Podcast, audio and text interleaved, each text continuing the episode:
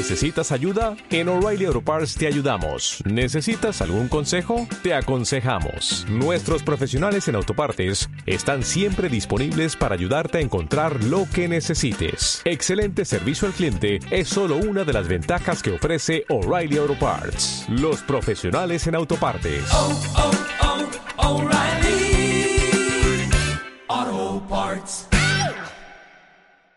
Que me gusta esto. Que me- ¿Qué ha pasado, Carletes? ¿Qué ha pasado?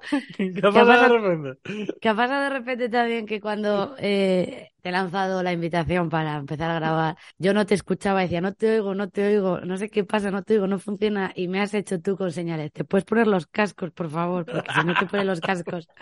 Es- Este ha sido el nivel, este ha sido el nivel. Pues este es el nivel. sí. Este es, eh, es que la tecnología me, me puede todo y la vida me puede, pero, Carletes, ¿ya has dejado tu trabajo?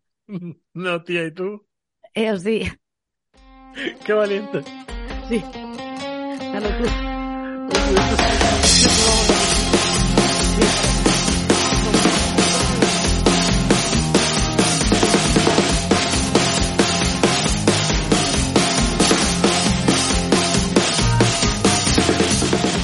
Bienvenidos todos a Podcast Valiente, el podcast que antes iba de dejar tu trabajo y hacerte cómica y ahora va pues sobre personas valientes, también sobre dejar tu trabajo y hacerte cómica y también sobre estar súper triste porque la semana pasada estábamos muy tristes. Hola Laura tristes. del Val, ¿cómo estás?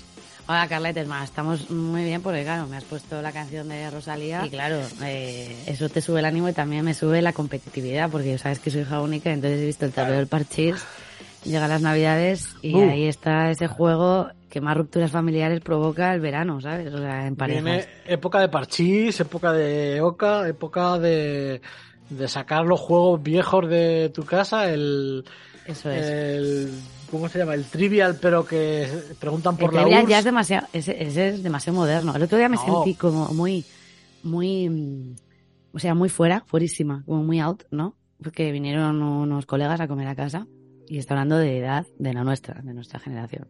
Entonces dice, oye, ¿queréis eh, que juguemos a algo? Y les dije, eh, cuidado, que tengo Monopoly o Parchís. Y me dijeron, pero tú, ¿de dónde te has quedado? En el siglo, en el siglo XVI. He dicho, ¿qué pasa?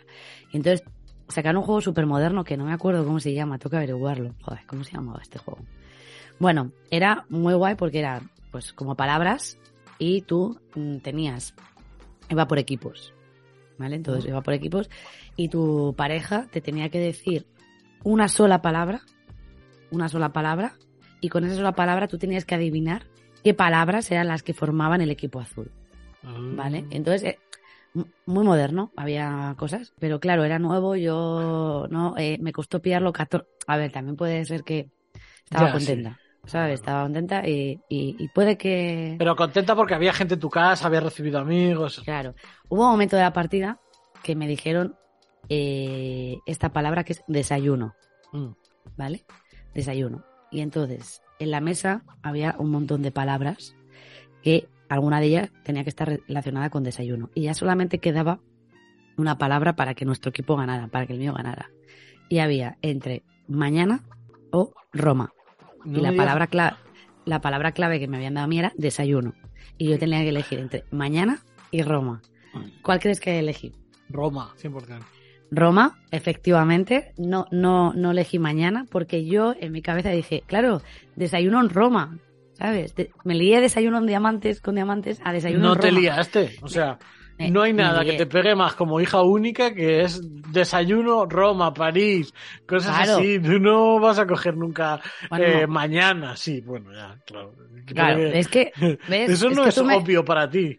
Roma me sí, conoces. 100%. Roma es lo que normal. Bueno, pues tuve vacile, bueno, es que no te imaginas, una, una situación esperpéntica. Pero bueno, porque tú te- desayuno y ves Roma al lado y te imaginas desayunando en la piazza, no sé cuál, claro, bebiéndote un café chiquitino, con tus gafas de sol grandes, al ¿sabes sol. lo que ha pasado? ¿No? Que me, que me han, me han provocado. Me han provocado. Ahora quieren jugar Me han provoca- no, me han provocado para que yo en el 2023, de repente. ¿Dónde está Laura? Espera, Carletes. Eh, que llego un poco tarde a grabar, perdóname. Y de repente, pum, te doy a grabar y me ves las, las vistas de Roma, ahí estoy yo, y me he ido yo sola a desayunar a Roma y volver. Claro, que bueno, Un crepe Es que- en Roma. ¿eh? eso, es que, es que me, me acaban de retar. Ya te está. han y ahí- retado, te han hecho un, reto. Eh, bueno, te has hecho tú solo un reto como hija única que buscas siempre Exacto, la competitividad 100%, ¿no? Es una cosa, ni me escondo, o sea, sí, no, no me va a esconder. O sea, ni No vas confirmo ni desmiento, ¿no? lo, lo confieso. Esto es así. Confiesas que eso es así, que te has buscado tú sola. ¿Qué tal estás? ¿Qué tal has pasado el puente? ¿Has estado mucho? Mm, he viajado muchísimo, es decir, he viajado muchísimo de, del sofá a la mesa, de la mesa al sofá. Este ha sido mis viajes. Ha sido un puente eh, muy acuático, como podido pasar. ¿Mm? Me iba a mover, sí, pero al final no, porque la vida está cara. La vida está cara y, y no, no nos dedicamos especialmente a trabajos que nos den una remuneración económica bastante alta. Todavía. adquisitivo, todavía. Pero ahí está. Todavía. Porque se vienen cositas. Claro, sí, sí. Se vienen unas cosas muy locas, se vienen, es verdad. Bueno, ¿tienes actuaciones? Tengo actuaciones, Carletes, porque ya, ya ha salido la fecha de mi, del estreno de mi show. De Burgos también se sale. ¿Has visto cómo he hecho la pausa para...? Muy bien, está muy bien. Mm, Ha estado, mira, ¿eh? de Burgos también se sale en el Golfo Comedy y Carletes.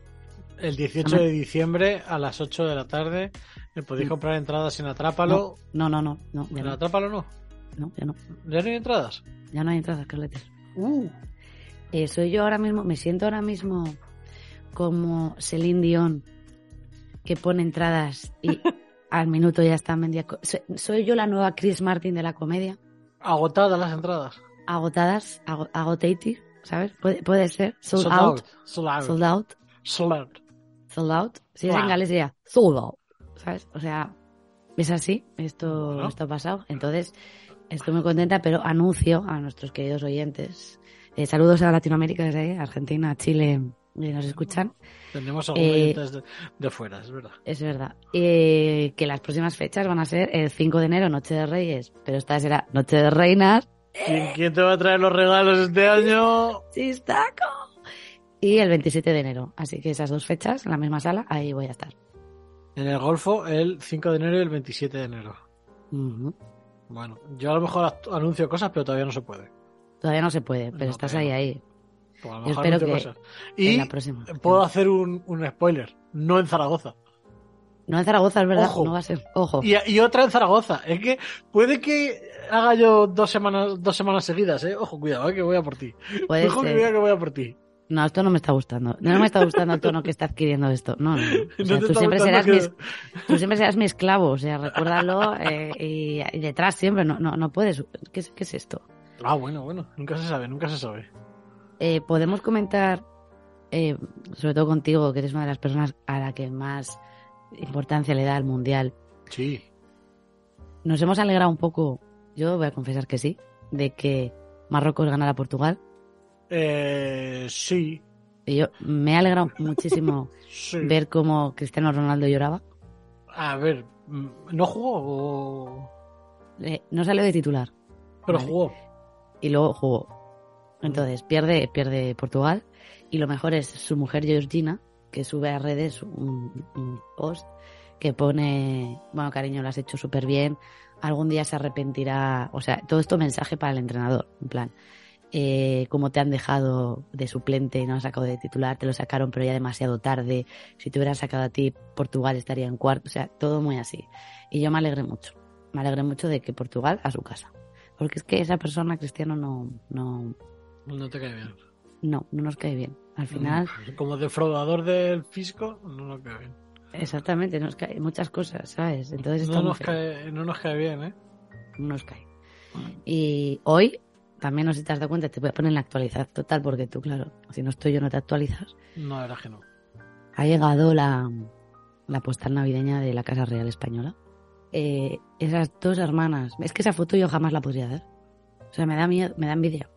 Foto, Eh, bueno, a ver, es una foto de gente que sabe lo que hace. no, pero, o sea, quiero decir, mm, esa foto yo jamás la podría hacer. O sea, jamás podré ser reina o princesa porque no tengo una hermana y no- entonces ya no puedo mandar. Postales te navideñas con mi Puedes hermana. subir encima de alguien. Ya, pero. Y entonces yo, esa foto, veo cositas en la cara de Leonor. A ver, eh, la foto es Leonor y Sofía, una a caballito de la otra, en un paraje muy otoñal, con jersey de lana, como si fueran una más de la película por la tarde, eh, tú a Londres y yo a California, Correcto. Christmas Edition. eh, un reportero va a un pueblo y, re- y descubre el valor de la Navidad porque se enamora de la madre de dos hijas gemelas Correcto. que posan así. Es esa- esas son esas vibras lo que da la foto, ¿no? A mí me recuerda un poco también, aparte de Tu Boston y California, un poco de la serie Embrujadas, mítica. Falta una bruja, claro, pero bueno, podría ser. Las nuevas chicas Gilmore también me recuerda bastante. chica Gilmore más embrujada, ¿sabes quién puede ser la bruja? Si le preguntas a Leticia. La reina. Sofía, que es una Sí, bruja. eh, correcto. Este es el nivel, chicos, chi- chistaco. Y Yo no, soy humor- yo no soy humorista profesional, a mí déjame tranquilo. pero ¿no te, ¿eso te parecen un poco? A mí me gustaría un poco la fantasía de que fueran como Sonia y Selena. ¿Sabes? Que también Mm. versión 2.0. Yo creo, Eh, ahí lo dejo. yo quiero una película navideña. eh, Yo creo que nos falta. ¿Tú te acuerdas del vídeo que sacaron comiendo un día? todos en Sí, la- sí, sí, sí. Eh, ¿Por qué no tenemos la segunda parte ya? Ya, no, no lo sé, no lo sé. ¿No? No lo sé, tienes toda la razón. Luego, No, también, eh, yo he estado muy dentro, o sea, no me he enterado mucho de la selección española. Ahora, el sipeo que se ha hecho en redes de Gaby y la Oh, princesa mía. Leonor, yo estoy dentrísimo. Ojalá sea verdad. O Ojalá- sea, sé que yo- no, pero sí. Sé que no. A ver, yo ese giro me gusta, pero bueno, de todas formas, Gaby le pasa de todo, ¿no? Gaby es como lo utilizan para todo. Cuando Shakira y Piqué rompieron, se culpaba que Piqué se había acostado con la mujer de Gaby, o sea, la madre de. Gaby, perdón. O sea, este, e- este fue el sipeo también. Y ahora, ahora es, bueno, seguimos con Gaby, ya se nos ha pasado la- el tema de Shakira y Piqué, ya está, ya hemos, lo hemos superado. Pero ahora nos gusta esta historia. A mí me gustaría mucho que, que Leonor, yo tiene, tiene carita, míralo, no soy de mis redes, ¿eh? Es totalmente que digo. Tiene carita de, mira, papá, mamá, tengo algo que deciros y no voy a esperar al año que viene. Soy bollera. Mira la cara, mira la cara. Puede ser, puede ser, pero No puede es, ser. Que, es que no sé si sabes lo, o sea, puede ser bollera porque ya no puede estar con Gaby porque no sé si sabes la nueva corriente que se ha creado en TikTok de hacer fanfictions con Gaby e Iniesta. No, eso no Sí, lo sé. sí, sí, sí. Fanfictions en TikTok sobre Gaby e Iniesta. Pero Por madre. ejemplo, te voy a leer el resumen de uno, ¿eh? Vale. Es Gaby e Iniesta viven en Fuente Alvilla Es que y, Rosa, y Rosalía es su hermana. No, maravilla. Sí, claro. ¿Cómo no vas a querer eso? Ya, es que lo quieres. Claro. Es que no sé, no entiendo cómo no. Esto mándamelo que tenemos que trabajar sobre ello. Lo, lo busqué- luego lo busco y te lo Es que lo he visto antes en Twitter, porque yo me enteré en Twitter, yo sigo siendo un viejo. Ya, tú eres, tú eres tuitero total. Esto es No, cosa- no, yo estoy metido en Twitter, pero no soy tuitero, no tuiteo nada. Tengo actualizaciones que hacerte. Venga, va, dime. Eh, la bici. Bueno, la bici. Vas a ver. La bici sigue desaparecida. Normal. Es más, ya le he dado por perdida, ya he dicho, No. ya, ya- es más, en mi yo interno era plan, mira, me alegro que se la hayan llevado porque es que ya esa bici no. O sea, Quiero otra, ¿no? quiero otra. Este, este sistema capitalista me ha atrapado, pero me ha atrapado la vagancia y el llama ese número de teléfono a la policía para que, pero puede que la semana que viene que esté quizás un poco más tranquila, me la juegue un poco y lo haga. No lo sé, ¿eh? ahí lo dejamos. Bueno. Ahí, ahí, ahí, ahí te lo dejo. Y luego tengo novedades Ujú. con mi futura operación estética. Sí, De es verdad. Recuerdo a nuestros oyentes que eh, tengo la nariz de Belén Esteban en su época de mayor drogadicción, ¿vale? Parece como que me he metido toda la coca del mundo porque te vuelta a pique hiper desviado. Entonces, mm, como es anestesia general, me han tenido que hacer pruebas, ¿no? Entonces, llevo yendo como siete días en diferentes momentos al hospital a que me hagan análisis de sangre porque al principio salía en error, salía que no los niveles tal, eh, luego más bajos, luego tal. Entonces me ha llamado la doctora, no voy a decir su nombre, ¿vale? Me ha llamado la doctora y me ha explicado una un montón de cosas médicas que no he entendido, ¿vale? No, no has entendido, no, no he podido seguirla, pero me ha dicho que eh, tengo el factor 7 de coagulación, que no sé lo que es, cuando me ha dicho factor 7, Mm. yo solamente pensaba en la crema del sol que me iba a poner, ¿sabes? Que me iba a poner en Canarias, pero no Sí. iba por ahí, el fac- factor 7, que eh, tengo eh, como un 33% menos de lo que se supone que hay que tener. Entonces, me tengo que tomar como unas pastillicas para el tema de coagulación cuando me operen y eso supone también que cada vez que me vaya a operar o algo, me, me lo tienen que mirar. Porque puede que sí o puede que no. Porque no tengo los niveles acordes a lo que se supone que debe tener. O sea, tengo una deficiencia del 33%. El 33% casualmente es la deficiencia en la cual el Estado te da una paguita. Porque te considera Sí. que estás a niveles Sí. inferiores a, los- a lo normal, ¿no? Lo que se supone de... Entonces digo, oye, en sangre tengo una deficiencia. Entonces, ¿tú crees que yo podré optar a, a esta paguita? No creo. Lo voy a intentar. Bueno, ya, pero no creo. No Sí, creo ¿sabes? no- eso no te impide la vida. Claro, a mí cuando me digan, ¿no tienes sangre en las venas? Claro, eh, es eso, no tengo sangre en las venas. Si tiene, no es, no es, es de coagulación, que tu coagulación no va bien. No va bien, No coagulas bien. no, co- no, no coagulo bien. No coagulas bien. Es que aquí dice que puede liarse pardísima. Es que mira en Google y es un No, mi- problema. no, Mirar mira, en no. Google es un problema. No, mira yo. Pero puede ser que a mí la primavera la sangre altera, a mí no. O sea, ahora solamente puedo buscar refranes de sangre y estar así todo el rato. Bueno, Te estás riendo- te estás riendo tú- porque es bueno. Siendo tú de Burgos, pues hacer chistes de morcilla, sangre. Ya, eso, ya no puedo hacerlo porque tengo Eh, Eres esta discapacidad. Eres menos de Burgos porque tu sangre no vale para hacer morcilla. Claro, no sé. que no Entonces, coagula. ya expresiones como esas ya no puedo. ¿Cómo, cómo es esto? Entonces, eh, mañana tengo que ir nuevamente al hospital para que la médico me dé este informe que me ha contado por teléfono, en el cual lo voy a leer y voy a seguir sin entender nada, y ya esperar a que me llamen para la cita para la operación. Pero, entonces, espera, y o entonces, sea, con esto, te yo- van a operar, con esto te van a operar, han dicho. con Y esta deficiencia. sí. Te van a operar, vale. Y, y entonces le he dicho, ya, ya que te quiero preguntar una cosa, si yo me opero la nariz, ¿me va a cambiar mucho la cara? Quiero decir, porque joder, la nariz es un aspecto importante. Y me dice, claro, claro, la cara te cambiará un poco. Y, y yo creo que ya no quiero operarme. Ya no. Que no respiro, que ya no respiro, da igual. Prefiero morirme sin respirar, no sé, que me cambien la cara. Es que imagínate que, que me vuelvo Pilar Rubio. Uf, yo no podría manejar, no podría manejar que la gente me parase todo el rato para admirar mi belleza y luego que todo el rato hacer campañas de publicidad que no sé posar, ¿sabes? Que soy como Florentino Pérez. no, entonces, porque claro, tendrías que ir a trabajar al hormiguero y hacer retos Uf. rarísimos. No, claro, y tendría que decirle a Pablo Motos que es el mejor cómico de España y que él no es machista, claro, es que no puedo asumir todas esas cosas. Y casarte con René Ramos. Ya, ah, claro, es Uh, verdad. Claro, eres hetero de repente. Dios es como mío. si hubiera visto Lightyear otra vez. Claro, es que esto es pesadilla de Navidad, es que puede pasar. Es que mira qué noticia me ha dado la... la- Te va a cambiar la cara. Me va a cambiar la cara. ¿Cómo puedes afrontar esto, Laura? Es que es porque es que todavía no lo muy bien, entonces lo estoy, lo estoy dejando ¿Sabes, pasar como ¿sabes la para qué te va a venir bien?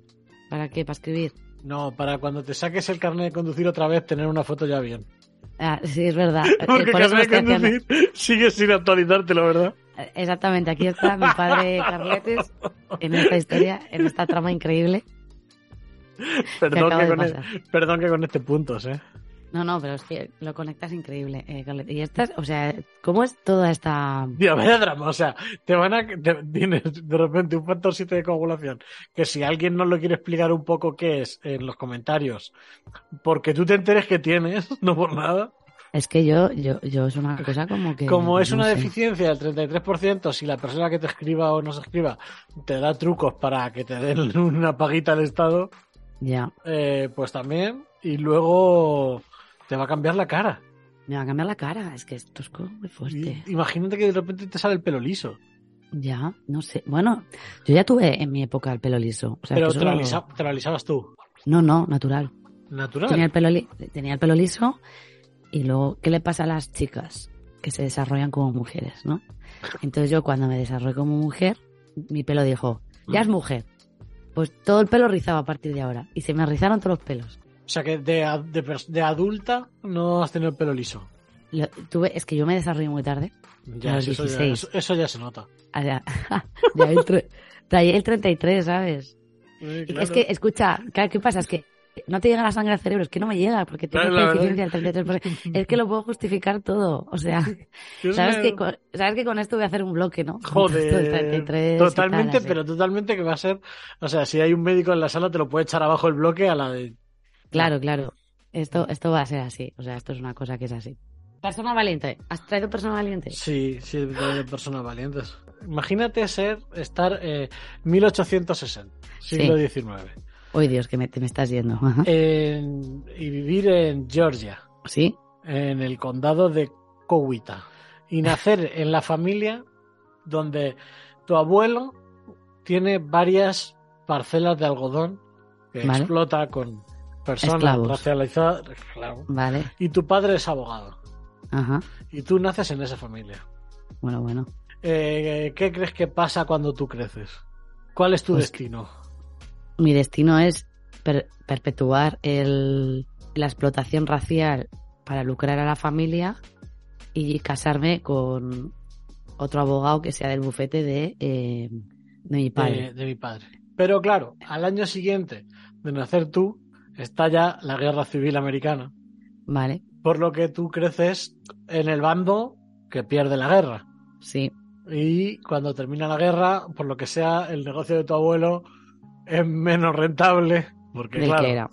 porque tener que pagar, porque por lo que sea, eh, has apoyado a los perdedores y, en fin, tu negocio no funciona. Así que te mudas de Georgia, eh, tu familia se arruina y de un condado chiquitín de Georgia donde vivías siendo jefe, te mudas a Round Rock. Puedes volver a decir es que me encanta cómo Round to- todas las civilizaciones Eh, americanas del siglo XVIII. ¿Dónde está Round Rock? Cerca de Austin, Texas. Bueno, Y tu madre se pone a regentar un hotel. Vale, Tú empiezas a crecer allí y claro, Texas no es Georgia donde tú has crecido con las tradiciones sureñas. Texas es Texas. Y un día estás con tus colegas allí en Round Rock. Ajá. Porque me hago colegas ahí, por lo menos me hago tienes colegas, ¿no? Colegas y aparece eh, el mayor eh, forajido de la zona, Bueno, bueno, bueno. Y me enamoro de él perdidamente. eh, Sam Bass, que es el forajido que había hecho un atraco al Union Pacific, al tren, y había robado una cantidad de oro que transportaban del oeste hacia el este increíble. Bueno, o sea, Eh, el millonario de ahora. Cuando era el más buscado, Sam Bass, lo... él seguía robando en Texas, en vez de huir a otro estado, seguía en Texas, hasta que un día los Rangers de Texas, como Walker, le... El que estaba ahí fue el tatatatatara Walker. Bueno, lo acribillan a tiros delante de ti. Mi amor, a mi amor lo acribillan. Así que Jefferson Ran- Randolph Smith II, eh, creciendo en ese ambiente, se hizo un forajido. Madre mía. Pero una cosa, cuando matan al forajido, Él lo vio y dijo, ¡buah! Claro, es que la movida esta es, vienes de, tú te imaginas cuando te dicen un forajido de Estados Unidos, te lo imaginas andrajoso, de cualquier manera, eh, un, que, un señor que dices, "Pff, tampoco, pero mira qué señor, mira qué señor. eh, un tío, qué elegante. Bueno, bueno, por favor, es verdad. Pues esa, Estaba, estaba aseado. Es- pues esta persona se hizo uno de los forajidos. Eh, le dijo a sus padres y a su madre: eh, Chao, pescado, me voy. Hasta luego. Y dijo: Venga, hasta aquí. Así que se fue a Denver. Pero madre mía, ¿cuánto viajaba en aquella época, no? Se fue a Denver y dijo: Buah, aquí lo voy a petar. Y se hizo el jefe de los bajos fondos de Denver, empezando desde abajo, con su banda. Él tenía una banda y lo que hacían sobre todo eran pequeños timos, porque él era un timador, era un trilero y le intentaban engañar a la gente poco a poco. Pero Vale. se hicieron famosos con el timo del jamón, del jabón, El timo. Ah, el del timo jabón. del jabón. Él vendía jabón, Sí. ¿vale? Entonces saquía- sacaba su carrito de la- del jabón y decía, ¡Ey, mirad qué jabón tengo! Buah, menudo jabón, pero igual había otros siete haciendo lo mismo que él, Vale. y en Denver. Y entonces él decía, mira, No sabía que Eh, Denver era uno de los estados más limpios de Estados Unidos en aquella época, en el siglo XIX. bueno, no es que era el más limpio, es que no había un mercadona donde ir a comprar champú. claro, entonces al final, eh, por lo que sea. Pues sería eh, como la calle del jabón, ¿no? Y todos en la misma calle vendiendo jabón. Sí, eran los bajos, intentaba venderse a la gente. Entonces le decía, mirar, ¿veis que vendo jabón? Mirar, le voy a poner y le ponía como Willy Wonka unas, unas etiquetas dentro de las pastillas y dentro de su jabón había premios. Un no, dólar. un huevo Kinder. Era como un huevo Kinder. de Había pastillas que tenían un dólar, otras tenían 10 dólares y había una que tenía 100 dólares. Que para la Bueno. época era mucha pasta Mucho dinero, sí, sí. eran como 5.000 dólares de ahora o una cosa así. Y entonces él eh, era un trilero de buen trilero con las manos y siempre les daba los jabones premiados a los colegas que iban a comprarle. O sea, sus compinches de la banda iban a comprarle y le daba el jabón premiado, lo abrían y decían, sí toca, sí toca, pero claro. Ah, Nunca le tocaba a nadie. ¿Qué entonces? ¿Qué hacía? Que cuando le quedaba poco jabón, decía, bueno, no ha salido la de 100 dólares. Vale. A partir de ahora no se compran las pastillas que hay, porque aquí hay una de 100 dólares. Se subastan. Qué listo. Y cuando le sacaba alguno 50 dólares, decía, hasta luego, y se iba. O sea, ¿cómo puede ser tan maravilloso? Y así se les, se les conoció como la banda del jabón. eh, y él se llama eh, Shopity Smith. Es su. Smith. Smith es su apellido de ladrón. Se hizo el jefe de Denver, se compró un salón y empezó a hacer partidas de póker amañadas, tenía negocios, era como Al Capone, tenía negocios con donde hacían apuestas, trilerías, engañaban a la gente, era el jefe de Denver. Era el puto jefe de, de todo Denver. Ya Hasta digo. que eh, tenía untado a la policía, a, a los sheriff, a todo el mundo. Pero por lo que sea dijeron, a ver, esto no está bien. Cuando bueno, daba, daba entrevistas él, como bueno, yo y le- si tenéis algún problema, pues habléis conmigo. Sí, sí. Y hacía como eh, Al Capone daba caridad para que la gente estuviera a favor suyo. Pero cuando la corrupción saltó a los periódicos, se tuvo que ir.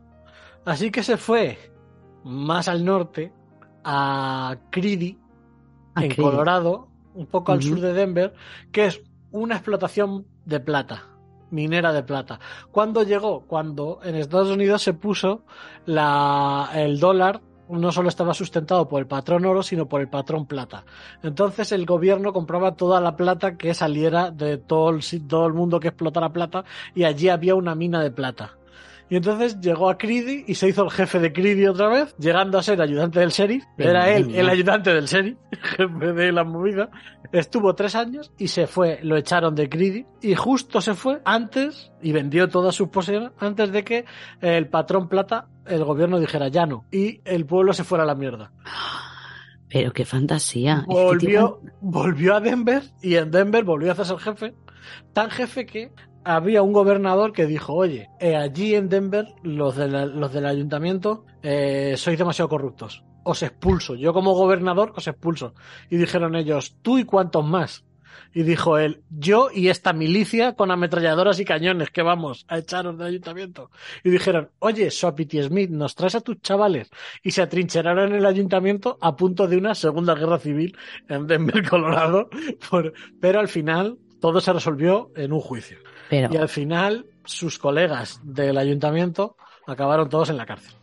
Así que él se fue hasta Skagway, Alaska. ¿Por qué? Porque había una mina de oro y había un montón de oro que habían encontrado. Y volvió a hacer su eh, modus operandi, que es hacerse el jefe de los bajos fondos, haciendo trilerías y tal. Lo que hacían era, la gente traía oro y decía, eh, he encontrado oro, qué guay, bajaban al pueblo a gastárselo. Y sus colegas de, de Smith les decían, no, vente, vente, les apañaban juegos de cartas, les quitaban el dinero, los endeudaban y les decían, o sacas el oro que has ganado o, y nos pagas o te matamos. pero, pero, Y entonces, pero en. Skagway, la gente dijo, mis cojones. Y se organizó una milicia, que era la milicia 101, para ir contra él. Y él organizó la milicia 303 como 3 a 1, como Sí, sí. yo tengo tres, tres veces más gente que vosotros, para ir contra ellos. Un día estafaron a un pobre señor, el pobre señor se le hincharon los cojones y empezó a hablar con todo el mundo. Todo el mundo dijo, este señor lo han estafado, a este minero lo han estafado, estamos hartos de Sopity Smith. Así que hicieron una reunión para echarlo. Y Sopity Smith se colgó el rifle del hombro y dijo, voy a la reunión. Y fue a la reunión. Y en la puerta de la reunión había un ex militar que. Porque había más gente rodeando la reunión para que no se acercara él y sus hombres. Los demás se quitaron, pero el militar dijo: Yo no me quito. Y dijo el otro. Y Swapiti le apuntó con su revólver. Se dispararon, fallaron todos, pero al final Swapiti le metió un tiro en el estómago al militar. Pero el militar mía. le dio en el, en el muslo y en el brazo. Salió otro señor y le dio un tiro en el corazón y mataron a Sopity Smith en Skagway, eh, Alaska, eh, un 8 de julio. Pero ¿cuántos años tenía Sopiti cuando murió? BT Smith murió con. Esta pregunta no te la esperabas, ¿eh? Es que lo tengo más abajo. Eh, pues 38 años. O sea, con 38 años, o sea, es decir, con, o sea, con casi mi edad, le dio tiempo a estafar a tres estados diferentes. Estafar a uno, otro, volver al primero y irse a un tercero. Sí, sí, o sea, tres y, y, y, y hacerse rico constantemente, o sea, Mm. o sea, y porque le mataron, o sea, algo, estamos haciendo algo mal, Carletes. no Era estamos- valiente, pudiendo haber sido un abogado de prestigio como tú. Eh, Te he Sí, traído sí. una persona que eligió un camino de no quiero ser abogado porque sus padres le dijeron eh, vas a ser abogado y él dijo Me, me está retando para que sea. no, una- te estoy diciendo que No, hay gente que estás- no que ha traído ha tomado un camino que le llevó a la muerte. Tú has elegido otro camino. Claro, pero ¿qué le llevó a la muerte? Porque a mí este me va a llevar a la muerte también, pero pobre, ¿sabes? Entonces, si me puede llevar. Bueno, hay que saber que cuando, cuando salió de Denver la segunda vez, eh, igual salió sin todo lo que tenía porque igual solo querían ya de pillar en Denver. O sea, que, me quiere decir que para poder ser valiente, con las historias que nos traes de Estados Unidos del siglo XIX, que te fascina, es una cosa increíble. Bueno, eh, me estás diciendo que sea una forajida. O sea, quieres que yo sea una forajida para que.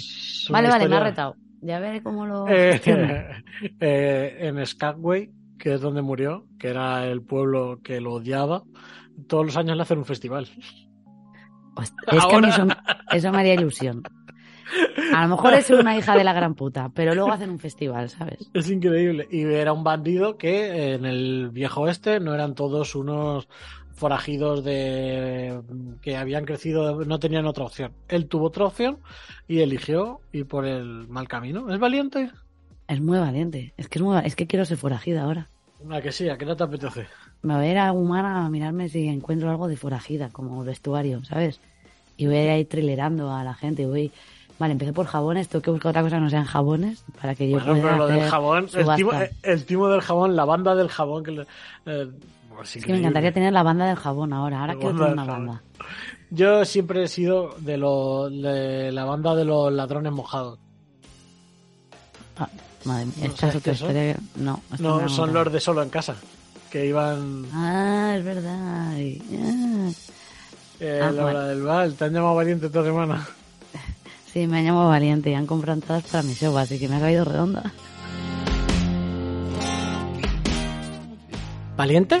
Un podcast sin guion de Laura del Val y Carletes. Síguenos en nuestras redes sociales, arroba podcastvaliente.